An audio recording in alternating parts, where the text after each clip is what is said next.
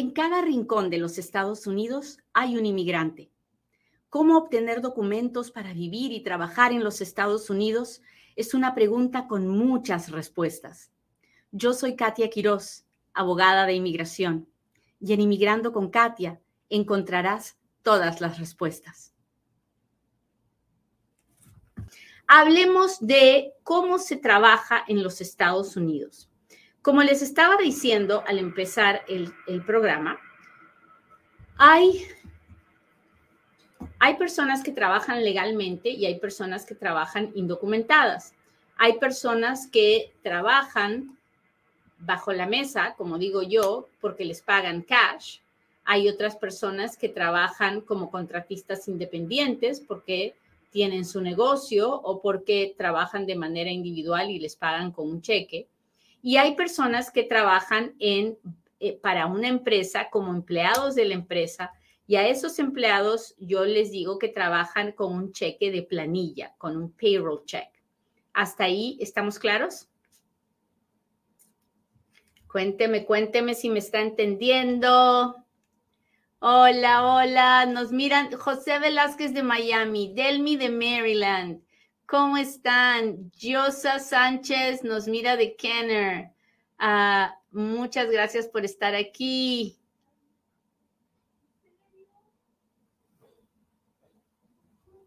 Hola, hola. Chicago presente. Buenas tardes.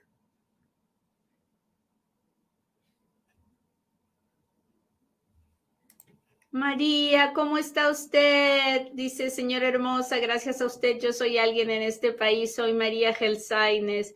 María, qué gusto saber que me acompaña. Pues no, gracias a mí nada. Gracias a Dios que nos ayudó a que todo nos fuera bien. Ah, muy bien, muy bien. No se olvide de compartir el programa, por favor, que necesitamos llegar a muchas personas.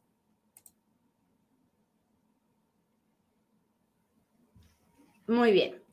Entonces, son varias formas de trabajar. Por cash, con un cheque de una persona individual o de una empresa, pero un cheque regular, como si usted fuera un contratista independiente, o con un cheque de planilla, de payroll, porque usted es empleado de una empresa.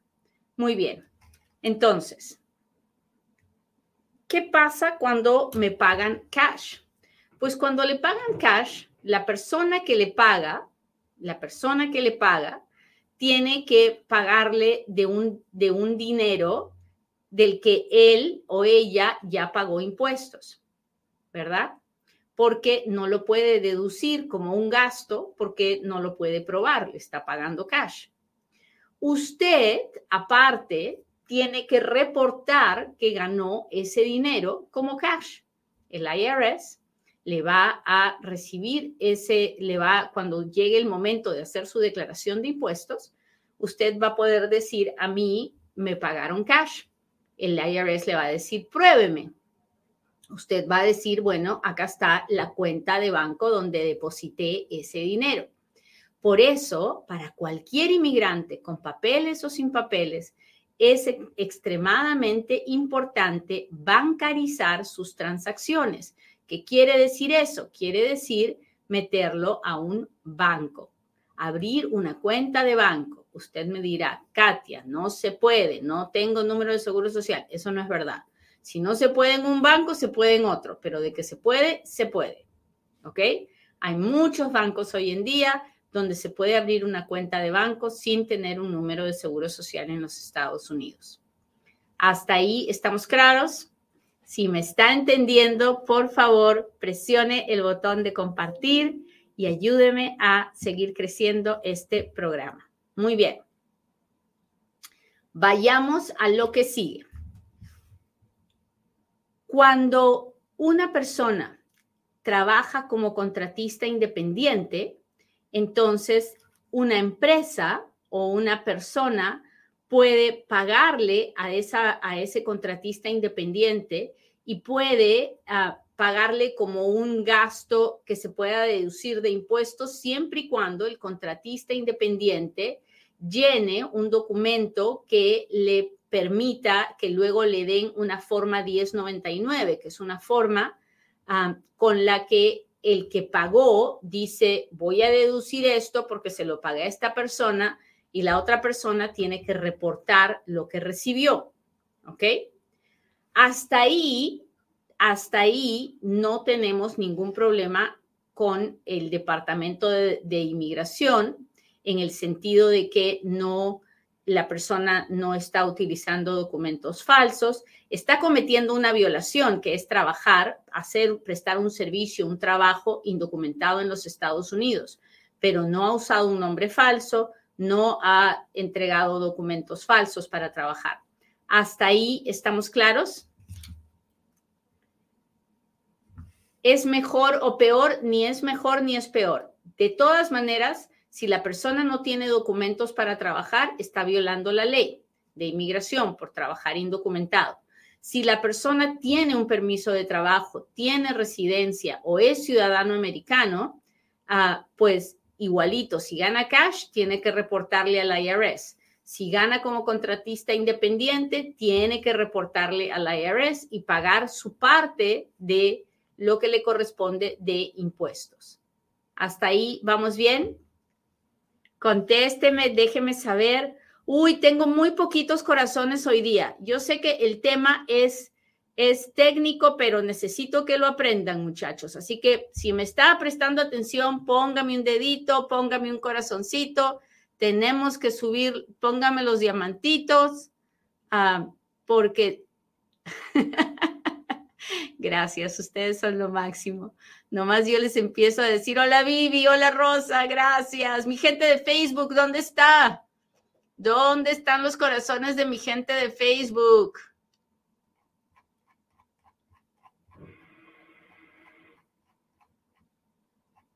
Gracias, gracias. Hola Cruz, muchas gracias. Ayadit, ¿cómo estás? No se olviden de ponerme los corazones y los deditos para arriba, por favor. Cirila dice, aquí estamos, aquí estamos, aquí estoy yo también, Cirila. Hola, Rosa Pineda, muchas gracias. Muy bien. Hemos hablado de ganar cash, hemos hablado de ganar como contratista independiente. Eh, ahora hablemos de qué pasa cuando uno trabaja en, es, es, un trabajador de la planilla de una empresa, o sea, trabaja para una empresa y la empresa le paga un cheque. Bueno, las personas que tienen documentos legales para trabajar y las personas que están indocumentadas, cuando van a trabajar para un empleador, para un patrón en los Estados Unidos, tienen que llenar ciertos documentos de ley, por ley. Todo el mundo lo hace no es que porque usted, a usted lo conocían o no, porque usted dijo, usted no los va a llenar. No. En los Estados Unidos es obligatorio que cualquier empleado de una empresa llene dos documentos. ¿Ok? Uno es el W4 y el otro es la forma I9. Apréndanse estas dos. A ver, agarre su teléfono y escriba W4 y la otra se llama I9. A ver, ¿quién es el primero en escribirme? W4 y la otra es I9.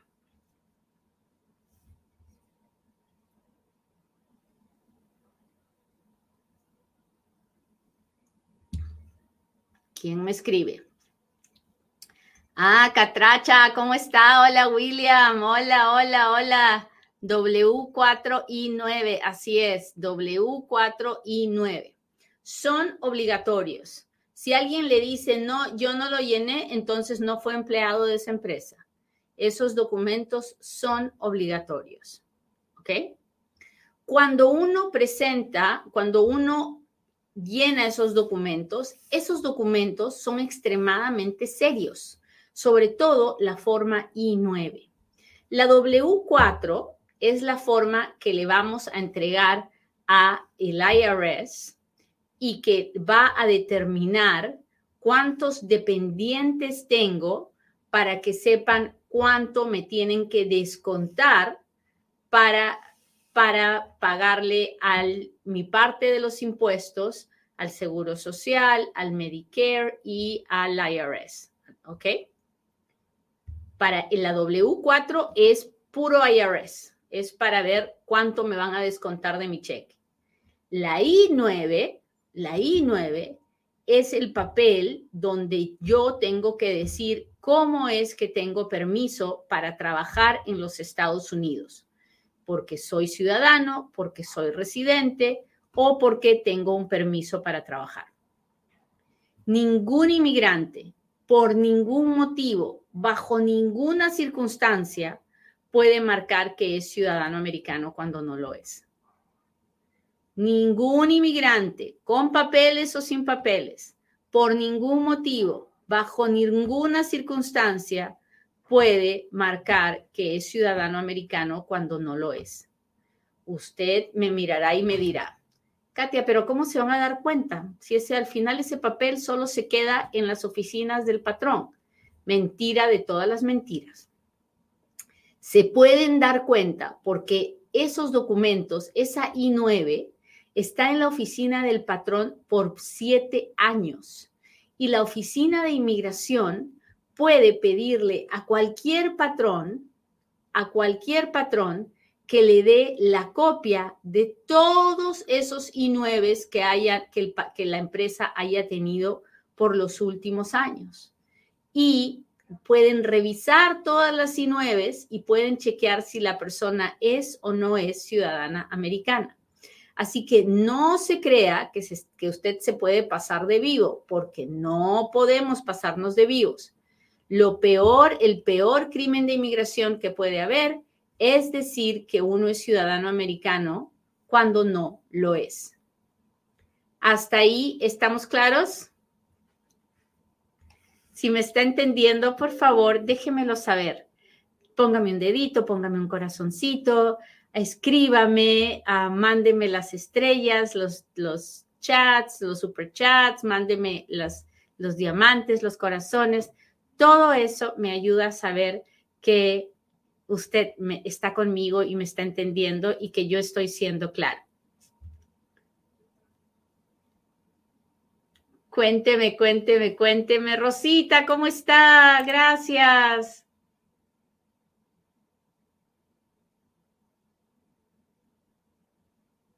Muchas gracias, muchas gracias.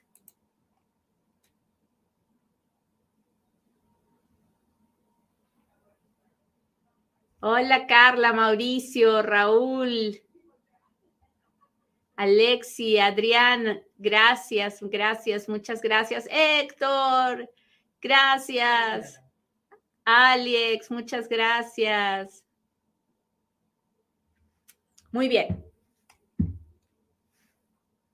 Mirna Martínez dice, mándame un saludo, por favor, siempre te escucho, soy tu fan. Gracias, Mirna, gracias por ser mi fan. No me lo merezco, pero te lo agradezco mucho. La persona que trabaja para una empresa tiene que llenar la W4 y la I9. Lo que jamás puede hacer nadie que sea inmigrante es más marcarle que es ciudadano americano cuando no lo es. Hasta ahí estamos claros, ¿verdad? Muy bien. ¿Qué otra cosa no se puede hacer? No se puede andar cambiando de nombre. No se puede cambiar de nombre. ¿Por qué no se puede cambiar de nombre? Porque mira, mire usted, oiga, mire, vea en, la realidad, la ley de inmigración es clara. Una persona que no tiene permiso para trabajar en los Estados Unidos no debe trabajar, ¿verdad? Ahora, eso es lo que dice la ley y eso es lo que yo pregono, que, que es una violación a la ley de inmigración. Está ahí, estamos claros. Ahora, usted me dirá, Katia, somos más de 10 millones de personas indocumentadas trabajando en los Estados Unidos. Entonces, hablemos de la realidad. La realidad es que son más de 10 millones de personas trabajando en los Estados Unidos y la mayoría de ellas han llenado una forma W4 y una forma I9. Entonces, están muchos violando la ley de inmigración. Hasta ahí no hay nada que, no, no vamos a tapar el sol con un dedo, ¿verdad? Entonces, esas personas están cometiendo una violación a la ley de inmigración, están trabajando indocumentadas. Pero es dos violaciones a la ley de inmigración si usted dice que esta es ciudadano americano. Es tres violaciones a la ley, a la ley si es que usted se pone otro nombre porque está impersonando a alguien que no es usted. Eso es otro fraude. Entonces, lo que yo le estoy pidiendo es, usted está violando la ley de inmigración porque está trabajando indocumentado, no ande cometiendo más tarugadas, no se meta en más problemas, no haga cosas que empeoren su situación. ¿Hasta ahí estamos claros o no? Cuénteme si me está entendiendo, porque para mí es bien importante. Hay gente que tiene papeles y todavía va y trabaja con otro nombre. Así, aunque usted no lo crea. ¿Por qué haría alguien eso? Bueno, porque tienen problemas mentales y espirituales muy fuertes y, por ejemplo, déjeme darle un ejemplo, hay gente que no quiere pagar su, su pensión alimenticia para sus hijos y como le tienen que descontar de, de, sus, de lo que gana, entonces va y trabaja con otro nombre para no tener que pagar el child support o la manutención de sus hijos. Ahora, esa persona tiene un problema en el alma muy grande, ¿no? Pero lo hace. Y eso, aunque esa persona tenga papeles, aunque sea ciudadano americano, eso es un delito. Es un delito usar una identificación que no es la de usted. Es un delito impersonar a otra persona, hacerse pasar por alguien. Son delitos criminales, son delitos serios. Ningún inmigrante debería meterse en ese lío. Ahora, usted me acaba de escuchar, vale la pena compartir este programa, ¿verdad? Compártalo, compártalo porque muchas personas necesitan escucharme para no meter la pata. Así que, por favor, comparta, machúquele al botón de compartir, ayúdeme, porque pocos abogados o abogadas van a salir a decir las cosas que salgo a decir yo. ¿Por qué? Porque es difícil, ¿sabes? Nosotros tenemos muchas reglas de lo que podemos hablar, de lo que podemos decir y lo que no podemos decir. Y yo sé que muchas veces camino por el filo de la navaja, que me pueden venir un día y resondrar y decirme por qué andas hablando de estas cosas, porque la gente necesita saberlo. Yo no estoy promoviendo que la gente trabaje indocumentada, lo que estoy promoviendo es que cometan la menor cantidad de infracciones, que se metan en la menor cantidad de problemas. ¿Hasta ahí estamos claros?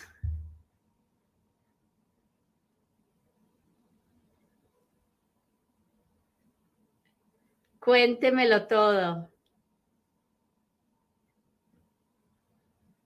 Yo no apoyo la inmigración indocumentada de ninguna manera. Yo nunca le voy a decir que venga, trate de cruzar la frontera. No, eso me parece súper mal. Porque arriesga su vida, porque yo no creo que vale la pena arriesgar la vida por venir a este país. No, yo no apoyo la inmigración indocumentada de ninguna manera. Lo que yo apoyo es una reforma migratoria. Yo apoyo que la gente venga legalmente, pero reconozco la realidad y la realidad es que hay millones de personas indocumentadas en este país que merecen tener una mejor vida, que merecen vivir tranquilos, porque su único delito es buscar una mejor vida, son gente honesta y trabajadora. Ahora, a esas personas las quiero ayudar, de todas maneras las quiero ayudar quiero que se llenen de información, quiero que cometan la menor cantidad de problemas, quiero que tengan buenas vidas y que puedan sacar adelante a sus familias. Así que no es apoyar la inmigración ilegal de ninguna manera, es apoyar a las personas indocumentadas, sí, como también apoyo cambios de leyes y regulaciones para que las personas que están esperando en sus países muchos años puedan venir mucho más rápido y no tengan que esperar tanto. Así que ah, Sigamos. Ya les he contado lo que no se puede hacer. No se puede decir que es ciudadano americano cuando no lo es. No se puede, no se puede usar otro nombre. No se puede usar los documentos de otra persona. Una cosa, una cosa es usar documentos falsos ¿ok? Que es, un, es una violación a la ley de inmigración y también puede ser un crimen de tipo criminal. Pero una cosa mucho más seria que esa es usar los documentos, es robarle la identidad a otra persona, es usar los documentos de otra persona que existe, que usted sabe que existe. Así que mucho ojo con eso, porque eso es un crimen bien, bien, bien serio que no se puede hacer. Mi intención nunca es asustarlo, mi intención es que usted aprenda y que al aprender me ayude compartiendo la información. Y mi intención no es que usted vaya como teléfono malogrado y le diga a otra persona lo que, lo, que usted piensa. No, nomás tiene que decirle, mírate este videíto y luego tú ya ves, después de que te habló Katia bien, así como habla ella, bien fuerte. y entonces, si no le no me tienes que escuchar a mí, escúchala a ella. Bueno, espero que la clase de hoy día haya sido interesante. Y si lo es, por favor, espero que me haya compartido para que podamos llegar a otras personas que no conocen esta información y que pueden estar haciendo cosas inapropiadas cuando no tienen necesidad de hacerlo. Ahora sí, hágame sus preguntas porque ahora es cuando Katia responde.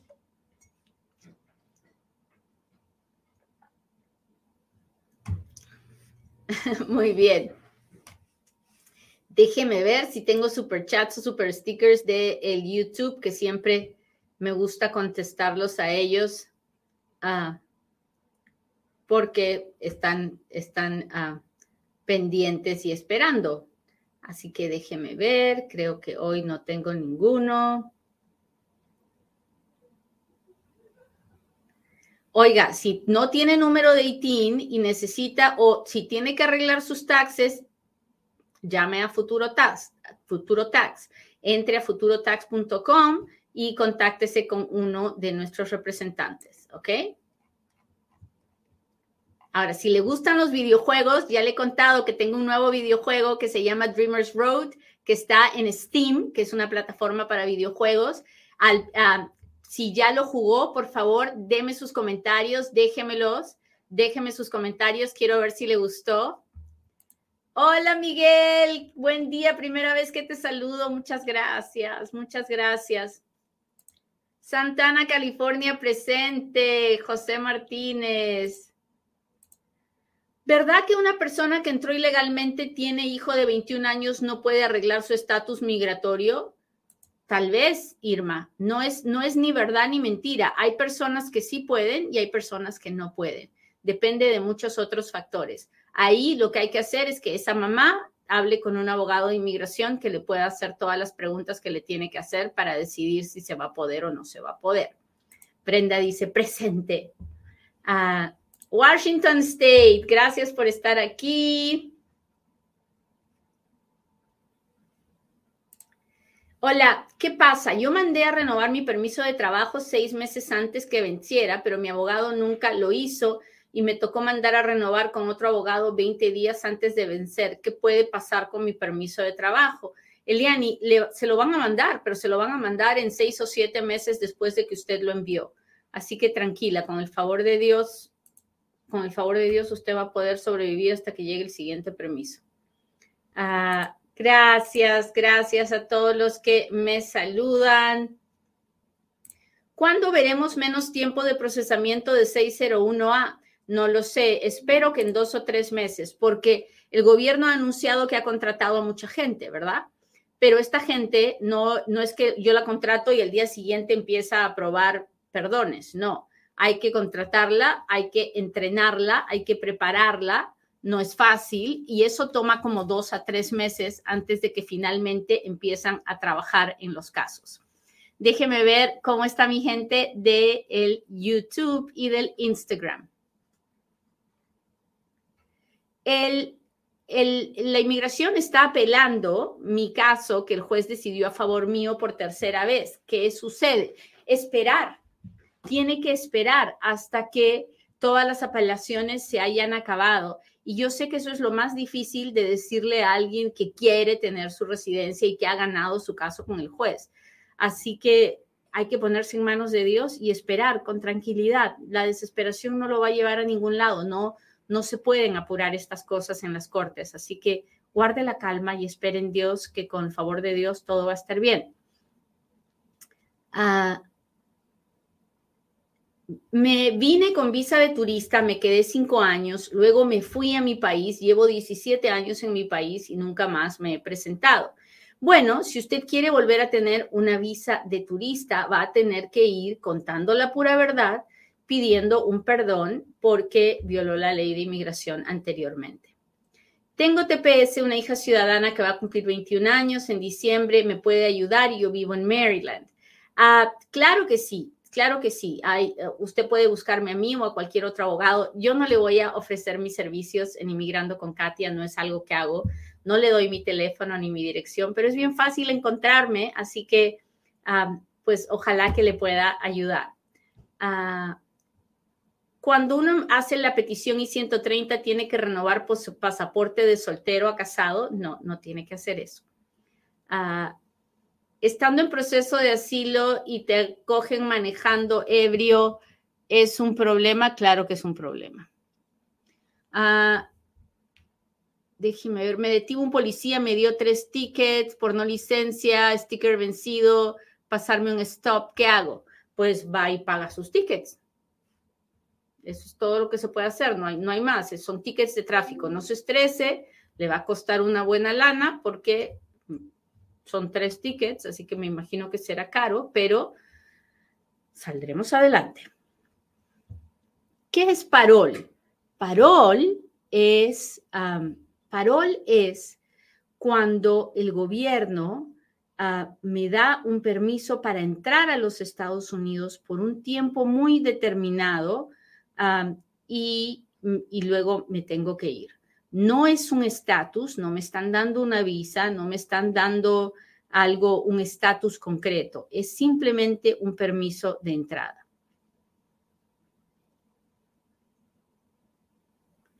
¿Cuánto tiempo tengo que esperar para que me den una respuesta si gano o no el asilo? Ya está para dos años. Ah, la verdad es que no lo sé porque todo dependerá de dónde está su asilo. Si su asilo está con la oficina de inmigración, hay casos que se resuelven en tres meses, hay casos que llevan seis años y siguen esperando. Si su caso está en la corte de inmigración, depende de cómo sea la corte en la ciudad donde usted vive, generalmente dos o tres años es lo que toma una corte regularmente en un caso de asilo. Bueno, me alegro mucho de haber estado con ustedes hoy día. Le pido hoy a Dios que cada uno de ustedes pueda sentir amor, no por alguien que está a su lado, por alguien que está en su país, por alguien que ya no está con usted, que ya se fue. Sienta ese amor, disfrute de ese sentimiento, dele gracias a Dios por la oportunidad y la capacidad de amar. Con el favor de Dios, nos vemos en un próximo Inmigrando con Katia. Bye.